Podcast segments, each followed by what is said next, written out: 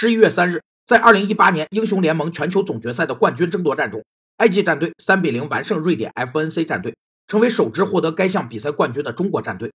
电子竞技作为一门崭新的体育项目和产业，一直备受非议。IG 的夺冠洗却了一切压抑。随着新科研成果和新兴技术的发明应用而出现的新部门和新行业，被称为新兴产业，主要包括电子、信息、生物、新材料、新能源、海洋、空间等新技术的发展而产生和发展起来的一系列新兴产业部门。新兴产业有五个特征：一是处于朦胧中，没有显性需求；二是没有定型的设备、技术、产品和服务；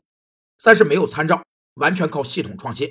四是在贷款、科技投入、扶持等各方面都没有政策。要忍耐相当长一段时间的寂寞，五是没有成熟的上游产业链。作为不玩游戏的人，只能想象 IG 夺冠的感觉，就像二零零二年中国男足闯入世界杯，甚至捧起大力神杯一样，让人回味无穷。